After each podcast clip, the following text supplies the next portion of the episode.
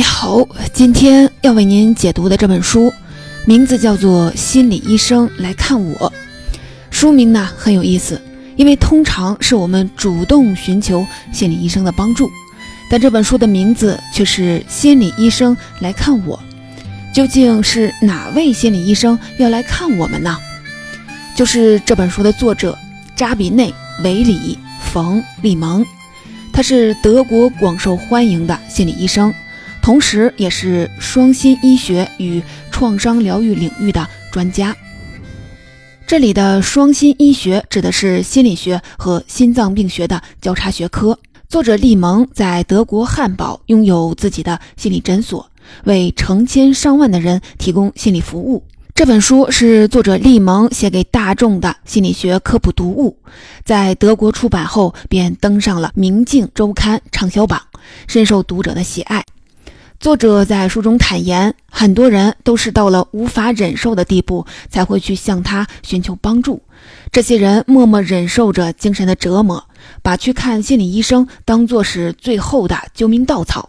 其实啊，在心理疾病变成慢性疾病之前，是可以有效进行预防的。例如说，在持续性的抱怨出现之前，我们可以重建受损的自我价值观。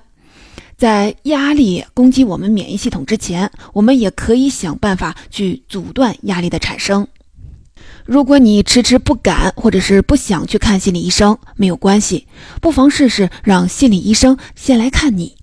在这本书当中，作者用通俗易懂的语言为我们介绍了许多心灵的运行机制，分析了许多心理问题产生的原因。作者说，很多心理问题都是可以解决的。前提在于我们要采取全新的视角。的确啊，有时候全新的视角或者是解释本身就是一种解决问题的方法。另外啊，如果你打算开启一段探索心灵的冒险之旅，选择去看心理医生，那么这本书也能从专业的角度为我们提供一些建议和指导。接下来我将分成两部分来为您解读这本书。在第一部分当中，我们来说说人们为什么会出现各种心理问题呢？心理问题和心理的基本需求之间有什么关系呢？为还没有准备好看心理医生的你提供一些新的视角，你可以从中寻找自己想要的答案。第二部分，我们展开讲讲，如果遇到了心理问题，应该如何的求助心理咨询或者是治疗？有哪些事情值得我们关注呢？以及心理咨询和治疗是如何发挥作用的？对这些问题的回答，或许可以为正要去寻找心理医生的你提供一些帮助。我们正式进入第一部分。你有没有想过，人为什么会出现各种各样的心理问题或者是心理疾病呢？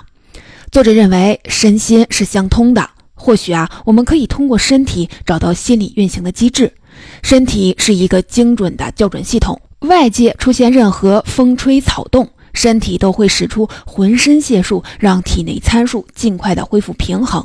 比如说，当环境温度骤然升高，汗腺会分泌足够的汗液来帮助我们降温，恢复体温的平衡。相反的，如果校准系统失灵了，身体就会处于失衡的状态，导致各种身体问题。例如说，体温升高两摄氏度就会发烧，心脏每分钟少跳二十次就会晕厥。身体如此，心灵也如此。一旦心灵的校准系统处于失衡的状态，就会出现心理问题。一开始，这个原理并不是从人身上发现的，而是从一条牧羊犬上发现的。一九二七年，心理学家巴甫洛夫做了一个实验，他利用投影向牧羊犬展示了两个图形，展示圆形时能得到食物，展示椭圆时则得不到食物。牧羊犬很聪明，没几次就掌握了这个规律。这时，巴甫洛夫开始使坏了。他将展示的椭圆变得越来越接近圆形了。牧羊犬逐渐的就分不清其中的差别，他不知道该对哪个图形抱有期待。于是啊，他在笼子里面上蹿下跳，拼命的去撞击、撕咬笼子，不断的发出哀嚎。显然，牧羊犬已经陷入了混乱，处在了崩溃的边缘。人类也是一样的。当外界发生的事情与内心的期待和需求相去甚远时，就会陷入混乱，也就是处在了非平衡的状态。我们可以把这种非平衡状态比作是一根橡皮筋，人们想要的或者是需要的，会将橡皮筋拉向一边，人们实际得到的会将橡皮筋拉向另一边，两者之间差距越大，橡皮筋的张力就越大，张力越大，产生的精神折磨也就越大，悲伤、愤怒、恐惧、焦虑等等情绪随之迸发。人类的期待和需求有很多，并不是每一个未被满足的需求都会导致心理问题。只有当基本需求没有得到满足的时候，才会生病。拿身体来说，我们不会因为少看一部电影而生病。只有像吃饭、喝水、睡觉这样的基本需求得不到满足，身体才会生病。心灵也有类似的基本需求。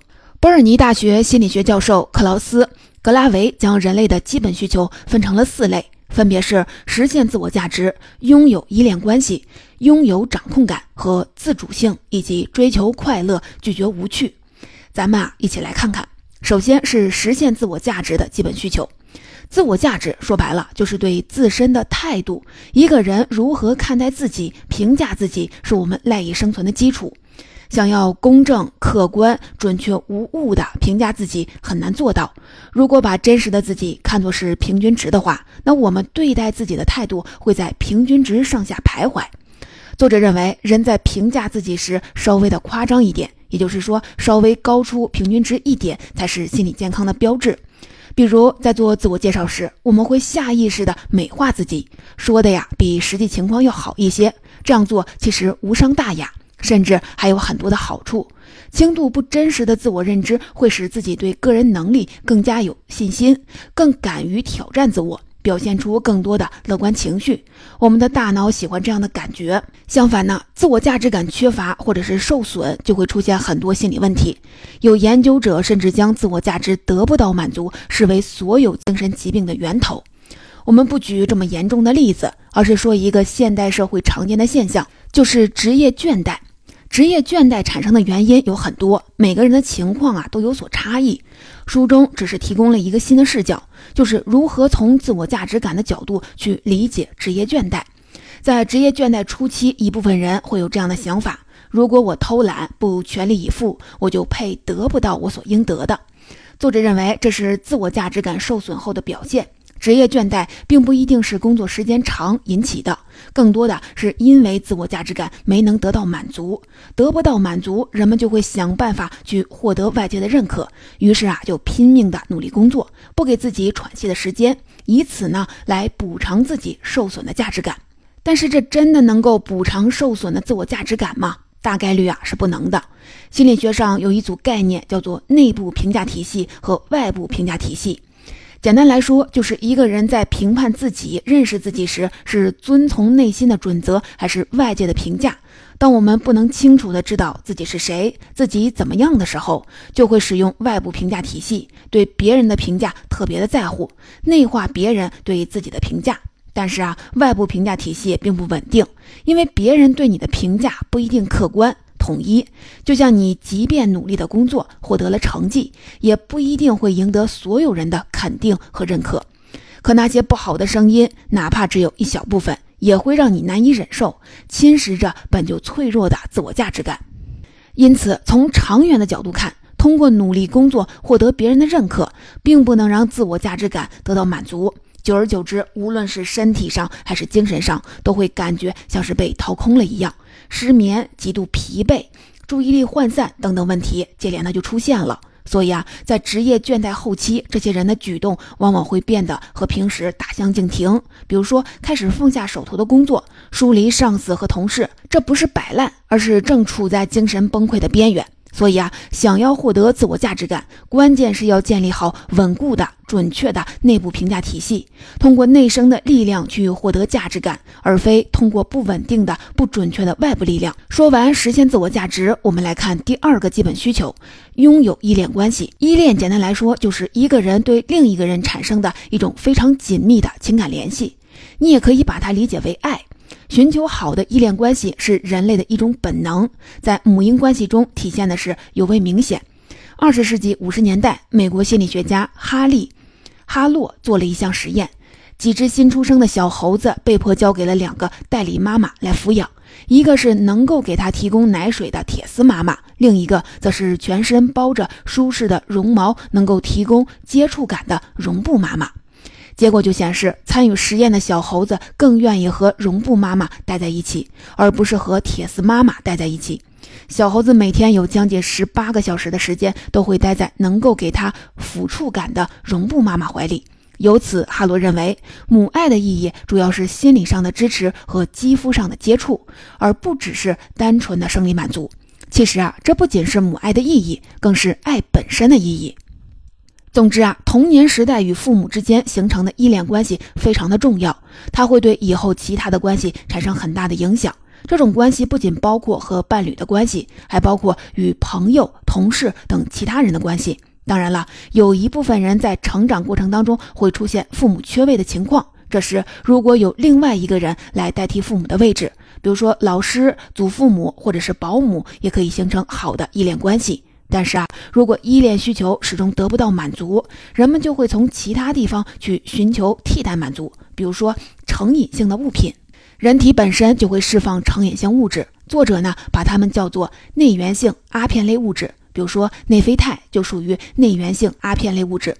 与朋友相聚，被爱侣爱抚时，体内都会释放这类物质，从而使心理获得了短暂的放松。但是如果依恋需求一直得不到满足，或者依恋关系遭到了严重的破坏，就会寻求一些刺激，使体内产生内源性阿片类物质，比如说酗酒、赌博、购物、打电子游戏、暴饮暴食等等。因为这种放松的状态与依恋对象带来的体验是相似的。甚至啊，当人们精神上极度痛苦的时候，就会采取更极端的行为，比如说给身体制造疼痛、自残，以此减轻精神上的痛苦。现在越来越多的人主张重新看待成瘾性疾病。荷兰心理学教授彼得·科恩曾建议用“依恋缺失”来代替“成瘾”这个词，因为歧视和指责成瘾行为并不会对人们有什么帮助。成瘾不过是一种自救行为。当人们无法与身边的人建立起健康的连接时，就只好与某物、某事建立连接。因此啊，改善成瘾最有效的办法，或许不是强制性的行为矫正，而是帮助成瘾者重新建立社会联系。书中提到的匿名戒酒者协会就是一个很好的例子，它起作用的关键原理就在于重建了人们的人际关系。接下来，我们来看看第三种基本需求：拥有掌控感和自主性。每个人都需要对所处的局面拥有掌控感。如果掌控的基本需求得不到满足，人就会感到焦虑。你就会发现，人总是在面对无法辨认、无法掌控的局面时才会产生焦虑。这也就能解释为什么如今生活环境更加安全，但我们反而更加焦虑了。作者认为啊，这是因为当今社会我们面临最大的威胁在于不可预见性。焦虑的感觉产生于大脑当中的边缘系统，边缘系统中的杏仁体主要负责处理恐惧和焦虑情绪。在原始社会，当人们在丛林当中行进，突然窜出来一只老虎，这时控制人类情感的杏仁体就会立刻的反应，马上让人处于应激状态。但是这样的刺激不会时时刻刻产生，杏仁体有时间休整，让自己处于待机状态。如今啊，大部分人的衣食住行都有保障了，但是我们大脑当中的杏仁体却不见得更轻松。作者就说，我们生活环境周围充斥着各种噪音，加上随时都可以获取到外界的信息。当负面消息不断的涌来时，我们的大脑就会想：世界难道不是变得越来越糟糕且充满了危险吗？即便坐在家中，人们的焦虑感和感受到的压力也和前线作战的水平差不多。明天的工作汇报可以顺利进行吗？孩子去哪个幼儿园更好呢？对不可预见性的担忧会不断的刺激杏仁体。杏仁体时刻的保持警惕，变得越来越敏感。中性的刺激也会被评估为危险。持续性的焦虑甚至会导致一个人无法享受安全感。比如，越是风平浪静，就越觉得不幸的事情很快就来临了。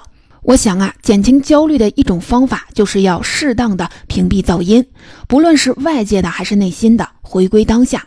这也是很多书籍和专家所提倡的关于如何屏蔽噪音。推荐你啊去搜索《当下的力量》这本书，里面有非常多的方法，或许对你有帮助。对掌控感的基本需求中，还包括了另外一个很强的内心渴求，就是自主性。掌控感和自主性相伴而生，人类对自主性的追求在儿童身上就能够观察到。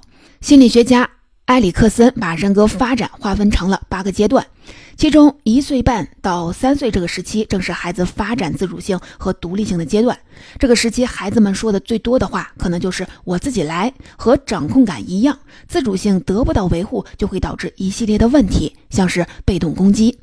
什么是被动攻击呢？简单来说，就是用消极的、恶劣的、隐蔽的方式发泄自己的情绪，以此来攻击令他不满意的人和事情。举个例子，一个人对工作有很多不满和抱怨，但是他从来不会直接的表达，而是用消极怠工或者是马虎应付这样的方式，被动的表达态度。比如嘴上答应的好好的，态度极好，可是办起事来就拖拖拉拉，还有各种各样让人无法辩驳的借口，你也不好意思责怪他，但就是啊，心里不舒服。根据作者从业多年的经验，习惯使用被动攻击的人。或多或少啊，在儿童时期自主性都受过限制。例如说，父母会限制孩子的自由，或是翻看日记窥探隐私。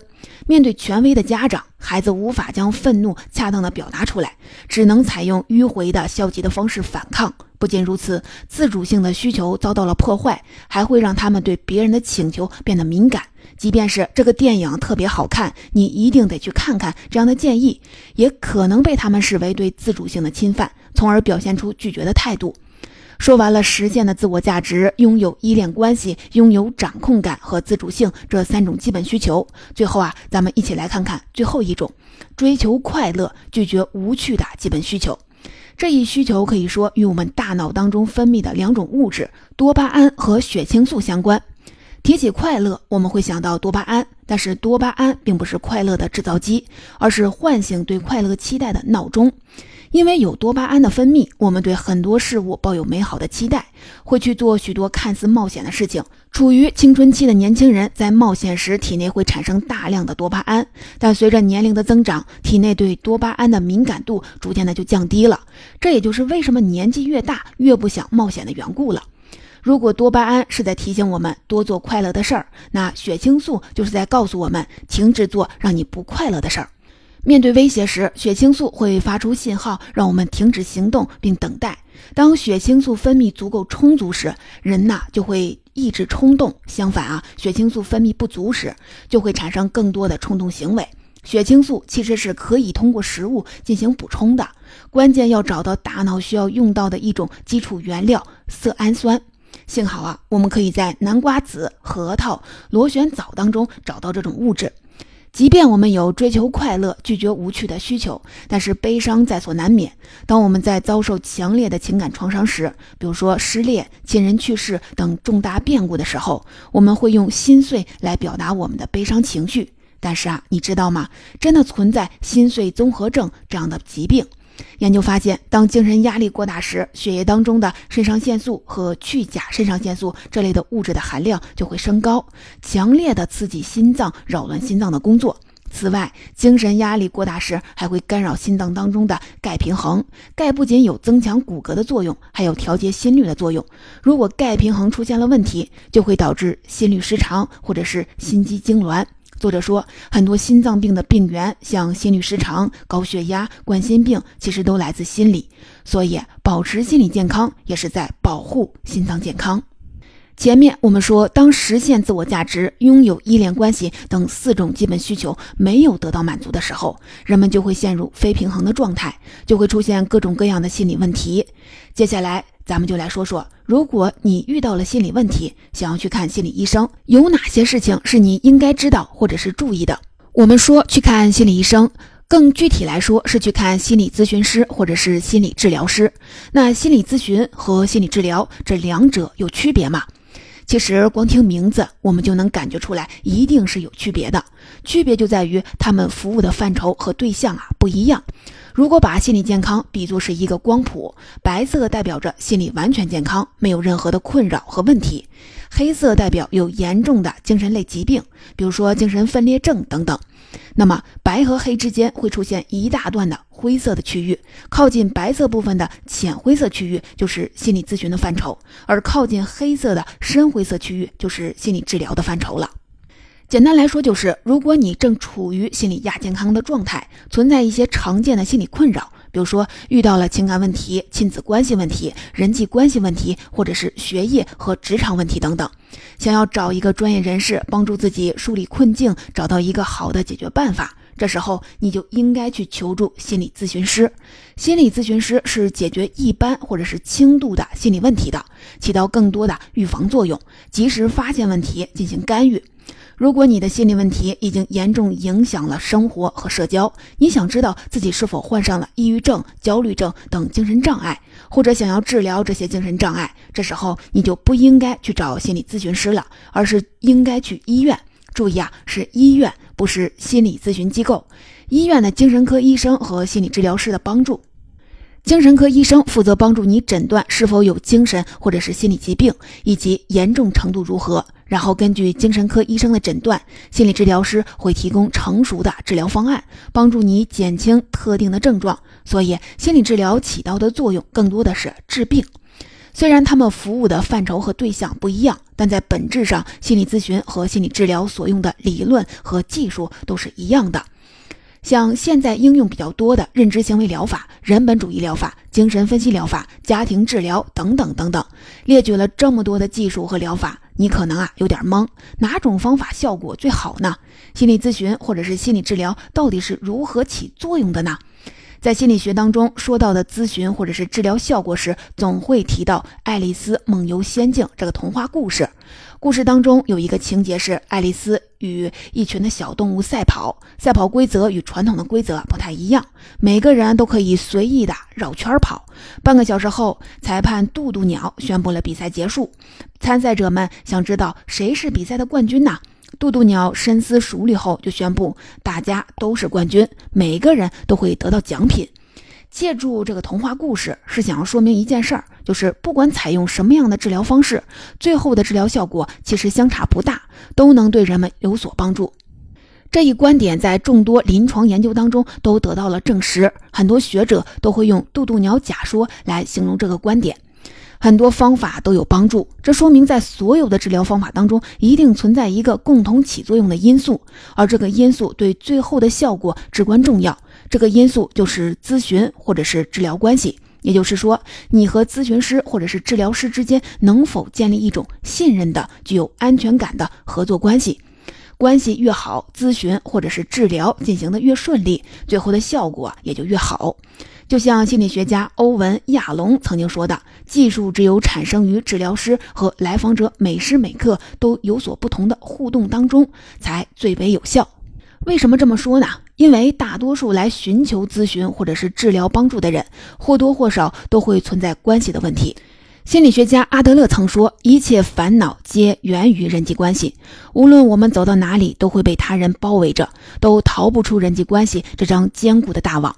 而好的咨询或者是治疗关系起作用的关键，就是可以重新激活人们的基本需求，比如前面提到的依恋关系。”对方能承接住我们的情绪，能够给予足够的共情，而我们也足够的信任对方，慢慢的双方就建立起了情感连结。当我们和咨询师或者是治疗师建立了一个稳固的情感连结，这时候就可以利用这段健康的、安全的依恋关系去修复之前的创伤，进而将好的依恋关系带入到平时的生活当中。心理咨询或者是治疗能起到这种作用，是因为大脑时刻都在发生改变，直到死亡都是在发育的。这就意味着大脑可以不断的进行自我调整和适应，这也就是神经学家说的神经的可塑性。也许你在听完这句话的时候，大脑就已经形成了一个新的连接，也就是说，每段经历都会给人带来改变。不好的经历、思想和行为模式会对大脑产生严重的影响，改变神经结构。但如果神经结构可以发生变化，那么就说明它也可以朝着好的方向发展。没错啊，心理咨询或者是治疗可以对大脑神经元进行连接和重组。很多时候，我们想要去看心理医生，都期待着咨询师或者是治疗师帮我们把不好的记忆清除掉。但更准确的说法应该是，人们可以在原有经历和记忆上进行复写，原有的经历不会消失，只是会被更积极、更强烈的经历和思维所覆盖。比如说，修复有害的自我认知，我一事无成，只能做一个失败者。经过心理咨询和治疗的复习，就可以把这种自我认知调整为我已经尽力了，我对自己的表现很满意。作者说，理想情况下，心理咨询或者是治疗可以带来翻天覆地的变化。比如说，焦虑症和抑郁症患者在治疗初期讲述受伤经历的时候，杏仁体会变得特别活跃。但经过长达数月的心理治疗后，再次检测时，人们发现焦虑症和抑郁症患者在讲述受伤经历时，杏仁体的活跃程度与普通人几乎没有差别。这不仅印证了神经的可塑性。也说明心理治疗的确在某种程度上重塑着我们的大脑。说到这儿啊，我们还要注意一点，就是心理咨询和治疗不是一次两次就能起效果的，问题不同，所用时间也不同，改变总是在一段过程当中发生的。如果你期待立竿见影的效果，或许应该重新调整期待。了解完心理咨询和治疗起作用的原理后，接下来咱们一起来看看人们在选择心理咨询师或者是治疗师的时候应该注意什么。你可能想到要关注资历、收费标准、擅长领域等等，这些啊都非常的重要。但是作者提醒我们，不要忽视和对方的首次面谈。首次面谈不仅是让咨询师或者是治疗师了解自己的情况，也是为了让自己了解对方的情况。找心理医生就和找对象啊差不多，即便对方的条件都让你很满意，但是见面后发现感觉不对，这段关系也无法维持。所以啊，首次面谈时，你可以问自己几个问题：我可以信任这个咨询师或者是治疗师吗？他有理解我说的话吗？这种治疗方式值得我信赖吗？如果你感觉不舒服，完全可以坦诚地告诉对方，我想结束咨询。这并不意味着你做错了什么，也并不意味着对方做错了什么。这段关系目前不适合你，仅此而已。作为咨询师或者是治疗师，他们都接受过专业的培训，懂得如何讨论这个问题，深知合得来有多重要。你的咨询师或者是治疗师甚至会期待你抛出这个话题。如果你不提，也许啊，对方就会先提了。对自己的感受保持坦诚，即便首次面谈不是很顺利，它也会成为你未来改变路上的重要的一步。总结今天这本《心理医生来看我》，我就为您介绍到这里。下面我们一起来简单的总结一下。第一部分，我们讲了心理的四个基本需求：实现自我价值、拥有依恋关系、拥有掌控感和自主性，以及追求快乐、拒绝无趣。这四个基本的需求得不到满足，就会导致各种心理困扰和问题的产生，比如说职业倦怠、成瘾问题、持续性焦虑、被动攻击以及心碎综合征等等。可以说啊，这四种基本的需求在人生的任何阶段都至关重要，是照顾和维护心理健康的重要的法宝。在第二部分，我们讲到很多心理疗法都有作用，但心理咨询或者是治疗给人们更重要的作用是关系，是两个人之间深刻的、真诚的相遇。健康的、安全的关系不仅可以修复过去的创伤，还可以指导未来过上更好的生活。另外啊，我们还知道了，在寻找一位心理咨询师或者是治疗师的时候，不仅要关注对方的资历、收费标准、擅长领域，更重要的是首次面谈带来的感受，对对方保持开放和坦诚，或许啊，就是好的改变开始的第一步。最后，我们再多说一点，就是很多人把心理咨询师或者是治疗师比作是一面镜子，借助这面镜子，我们可以看到一个真实的未知的自己。而随着咨询或者是治疗的进展，一个更好的自己会逐渐的浮现出来。但是我们不可过多的依赖这面镜子，因为心理咨询或者是治疗的最终的目的是助人自助。当情绪得到了宣泄，固化的观念得到了松动，我们就要学会放手，自己承担起解决问题的责任，因为我们本身就具备成长和向上的力量。